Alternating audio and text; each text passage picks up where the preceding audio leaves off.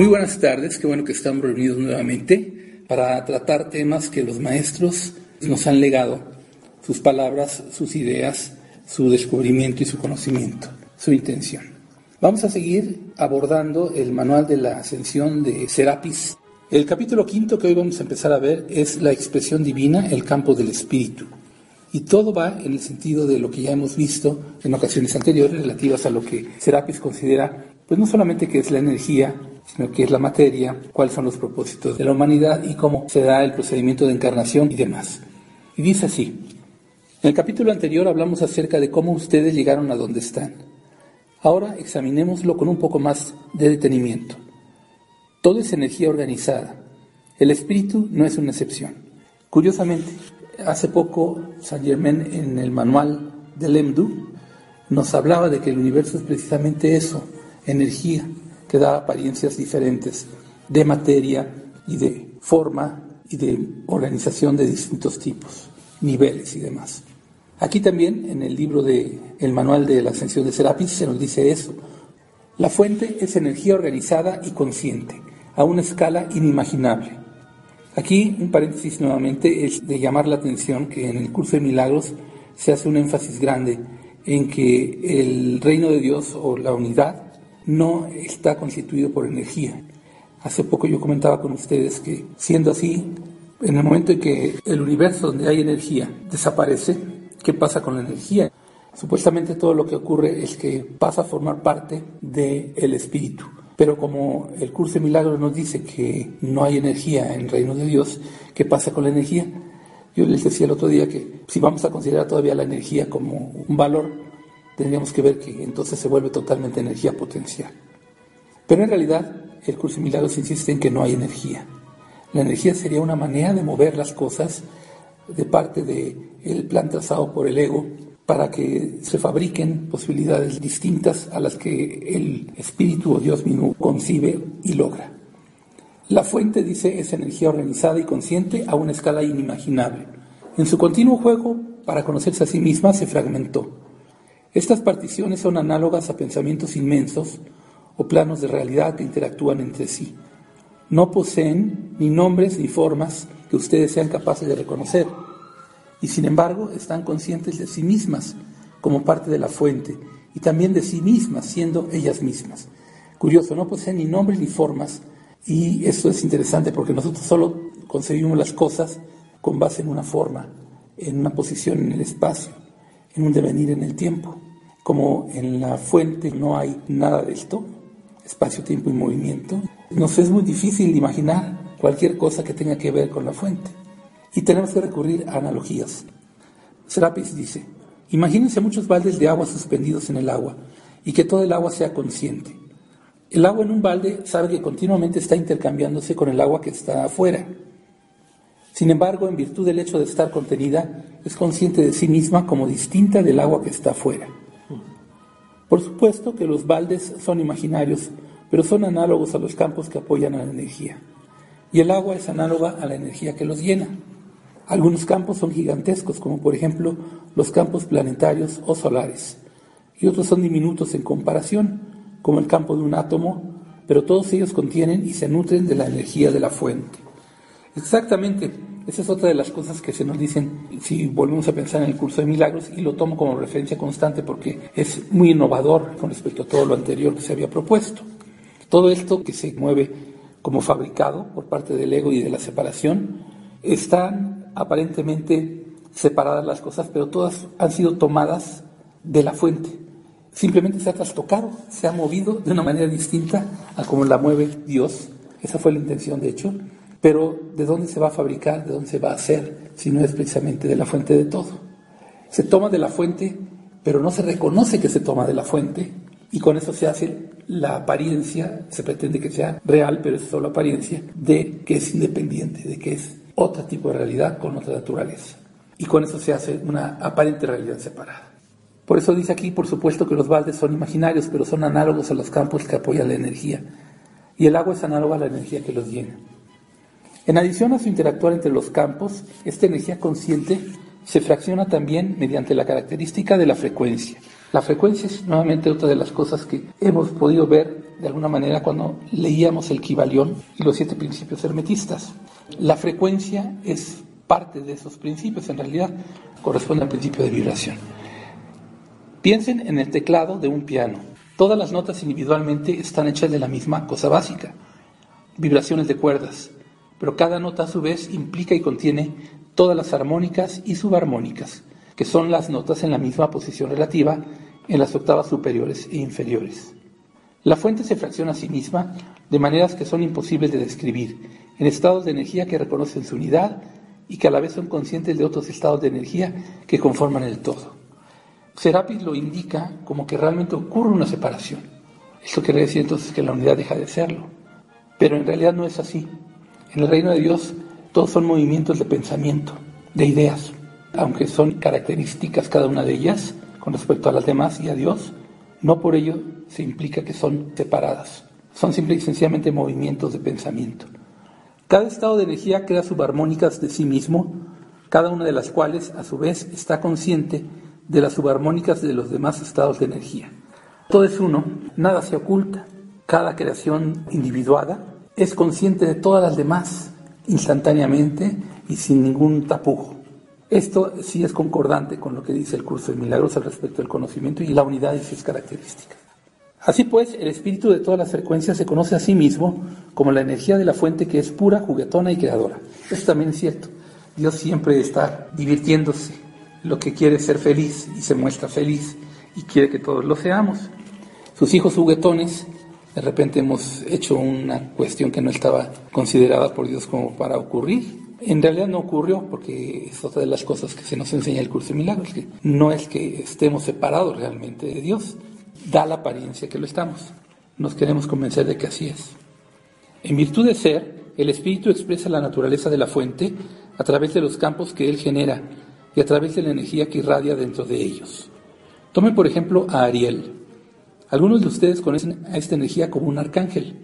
Ariel es la función responsable de proyectar el campo requerido para el campo físico, el campo conducente para la energía que es necesario para brindarle apoyo a la energía que penetra a través de él al interior del plano físico. En ciertos puntos del campo la conductividad se amplifica y el proceso es más eficiente, lo cual da como resultado la materia física, unidades de energía que se congregan y coagulan. En otras partes menos conductivas del campo sencillamente no lo hacen y todo ello se sucede así mediante un acuerdo consciente. Esto del acuerdo consciente es muy interesante. Los científicos actualmente, sobre todo los que estudian el origen del universo, el Big Bang, han detectado que a microsegundos de haberse efectuado la gran explosión, había mucha uniformidad en la distribución de la energía que se estaba empezando a expandir. Pero en determinado momento, cuando las partículas se fueron haciendo cada vez más pesadas, cuando ya eran electrones y ya eran núcleos de átomos, se puede decir que se desuniformó, la uniformidad dejó de ser y empezó a haber pequeñas variantes, precisamente por la acumulación de distintas partículas que se iban formando, cada una de ellas con distintas medidas de energía, masa y demás. Y esto causó que la energía se fue expandiendo en unos lugares más que en otros, en otras zonas más rápido que en otras como dice aquí, en otras partes menos conductivas del campo sencillamente. Y todo ello se sucede así mediante un acuerdo consciente. Él lo pone como un acuerdo consciente. Sí, en realidad sí. La visión que se tiene de los universos que se nos ha dado, pues por medio del curso de milagros, por ejemplo, es que el ego está con una intención específica al manifestar un universo. Y lo manifiesta con esa intención, como una variante de todos los millones de universos anteriores. Y para ello se pone una partícula primigenia de materialidad distinta a todos los anteriores. Se lo llamaría cristal porque cristaliza la energía, la hace materia. Y la forma que asume y que toma es distinta entonces a la asumida originalmente por las partículas elementales o primigenias de universos anteriores. Entonces nosotros estamos hechos de cristales? Sí, en realidad estamos hechos de cristales. Estaba lloviendo hace poquito, unos días atrás, que entrevistaban a uno de los creadores de Pixar. Y él decía al respecto de el gran logro que fue para Pixar el hacer animaciones con tintes visos de realidad extraordinarios. Ya no nada más dibujos que tenían colores empastados y ya, sino detalles y detalles en las hojas de pasto de las montañas, de los copos de nieve de todas las formas con exactitud inmensa. Y que eso fue un logro que él tuvo al buscar el uso de los fractales en el programa que él estaba creando para lograr esto. Cuando dio con esa clave, vamos a aplicar la teoría de los fractales, solitos se iban manifestando todos los detalles. Te lo puedo explicar de esta forma. Podíamos crear triángulos, sería como el cristal, y si haces un dibujo de un hombre con un triángulo, pues es como lo hace un niño, se ve muy pacota, ¿no? Así como le puedes poner ojitos y todo, pero pues no parece real.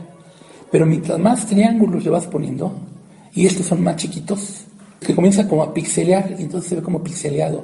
Pero mientras más le pones triángulos y triángulos triángulos triángulos triángulos, y más te alejas, más real parece a las formas que conocemos. Es una manera de decir que sí, que nosotros estamos manifestados por cristales.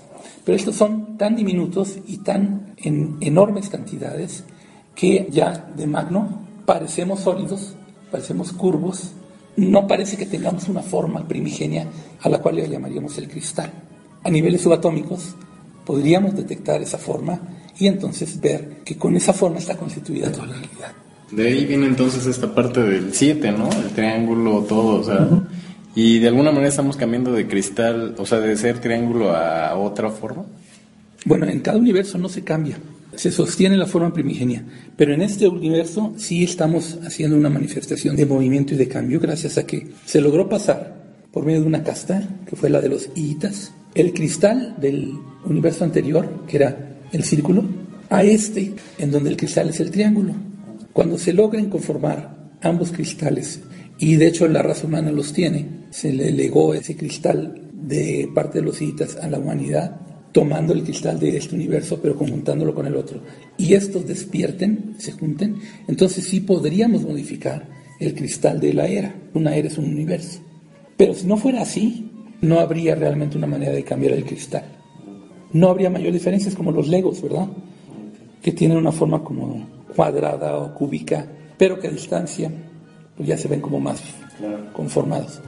Equivaldría a decir que los legos tienen esa forma y si fuéramos en otro universo los legos tendrían otra forma. Quizás habría más dificultad en hacer ciertas formas, pero se podrían hacer de todas maneras. Es así como el espacio fuera una forma de pensamiento colectivo que todos ustedes mantienen, pero el sostener esta forma de pensamiento del espacio es apenas una de sus muchas funciones. Y en cualquier momento, en el tiempo, la energía que realiza esta función es distinta de la que era hace un instante. Ya ha cambiado mientras ustedes leían este párrafo. Cambia la energía, pero la energía que cambia, una vez que se conforma en materia, lo hace a través de la forma del cristal primigenio. Respeta esa forma. Si te llamas María Sánchez, la energía que se desempeña como la función de María Sánchez o cualquier otra función, en efecto, constantemente cambia. Ahora puede que la función de María sea la de explorar un aspecto de la maternidad. Por ejemplo, el uso del poder en relación con un niño o con un padre enfermo, o una cualquiera de un millón de cosas que el espíritu desea explorar. También, y sin importar cuál sea la función, el mismo tema podría repetirse a lo largo de muchas encarnaciones desde una perspectiva ligeramente diferente en cada caso. Así pues, la función de María Sánchez amplía la causa de la fuente, haciendo que la fuente aprenda más acerca de sí misma. La personalidad de María y su yo, espíritu conjuntamente, determinan cuán cerca ella va a estar de comprender su verdadera naturaleza como parte de la fuente y en consecuencia de experimentar su indivisibilidad con todo y con todos los que la rodean. Todo esto es partiendo de la idea de que es loable el propósito que tienen los universos, que es de indagar las posibilidades materiales sobre todo de separación y todo lo que en ella se va a aprender y que lo que es aprendible es loable. Pero esto es como la visión que se tiene de siempre. El rompimiento que hace el curso de milagros con todo ello es muy fuerte. Y prácticamente nos está diciendo es que no necesitarían jugar a eso. ¿Para qué quieren jugar a eso? Teniéndolo todo.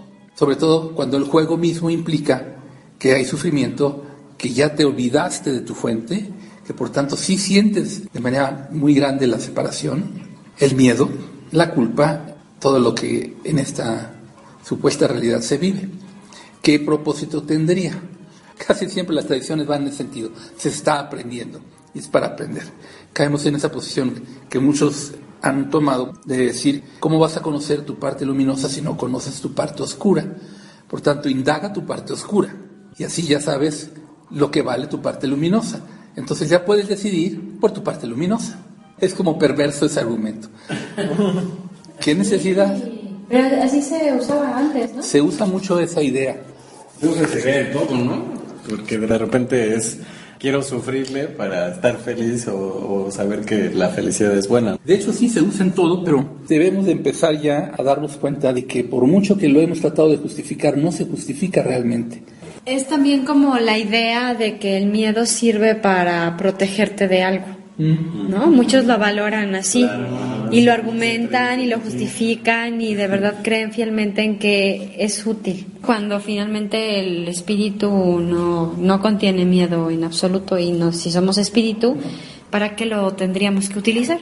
Y eso también del miedo viene tanto por lo que la vez pasada se decía acerca de lo que es la teoría de la evolución de las especies, de Darwin. Se da a entender que las especies han podido evolucionar porque han podido conservar ciertas particularidades a lo largo de todas sus generaciones sucesivas. Y una de ellas, de las más importantes, es el mecanismo de autodefensa que se dispara rápido a través de la sensación de peligro. Entonces, parecía que es loable tener miedo y que sirve, que cumple una función. En un universo probablemente sí, pero la cuestión vamos a indagarla realmente a fondo. ¿Qué necesidad hay de un universo o de muchos universos donde las cosas sean así? Si pensamos que las cosas son necesarias así, entonces surgen de la fuente, porque la fuente es la que las hace necesarias o no. Si son necesarias con base en la fuente, ya nos amolamos, porque entonces está decretado, decidido y así es. Y no hay manera de cambiarlo. Lo cual implica entonces que el sufrimiento sí es real, el miedo sí es real, y que no nos vamos a librar de ello nunca de manera total. Siempre va a ser en medidas. Van a ser recurrentes entonces estos ciclos de miedo, sufrimiento, de liberación y de sensaciones de éxtasis. En cambio, si pensamos que la fuente no tiene nada que ver con eso, fíjate qué benévolo es ese pensamiento, porque quiere decir entonces que algo estuvo equivocado o chueco o distorsionado en cuanto a la manifestación de todas estas realidades aparentes, donde el miedo sí cumple un propósito. Y si es así, entonces, ¿queremos eso o no lo queremos? Cuando lo empezamos a no querer, entonces empezamos a buscar la alternativa. Y en la alternativa ya se encuentran posibilidades hacia la unidad que son puestas en práctica por quienes lo pueden poner en práctica, solicitando las ayudas que para ellos se dan. Serapis. Así pues, vemos el mundo del espíritu de dos maneras. Primero, el espíritu es energía pura y organizada, consciente de sí misma y de su unicidad. Bajo esta capacidad, él no hace nada, sencillamente es. Segundo, vemos al Espíritu realizando ciertas funciones, por ejemplo, la de María, la de Juan, la de San Germán y por supuesto la de Serapis. La energía que realizan estas funciones está cambiando constantemente. La porción del espíritu que realiza la función de Serapis, por ejemplo, está cambiando todo el tiempo, pero aún así entiende la naturaleza de la tarea y mantiene la apariencia de uniformidad y continuidad. Las funciones varían en el ámbito de su cobertura. La función de Serapis está relativamente bien definida y forma parte de otra función más grande encargada de apoyar la claridad intelectual que se necesita para la ascensión, plenamente consciente en el ámbito de todo un planeta. Esta es una cuestión muy interesante, porque es como decir, hay un alma grande que se subdivide a sí misma, o se proyecta o se extiende de distintas maneras en el espacio y el tiempo. En cada una de ellas está intentando cumplir una función específica con un propósito que va a ser, a final de cuentas, que el juego termine, el de que la manera de ver las cosas de separación ya no esté. Esto es interesante, la subdivisión de las grandes almas en distintas otras, que es lo que da también pie a las encarnaciones el alma de Saint Germain, por ejemplo, que ha sido muchas, muchas, muchas, muchas, muchas. El alma de cada uno de los grandes avatares, como Jesús, por ejemplo, que ha sido muchos, muchos, muchos, muchos, y en distintos planetas y en distintas realidades de niveles. Cada una de esas expresiones de esa alma grande tiene también su función propia, permanece, se sigue dando. Plenamente consciente en el ámbito de todo un planeta.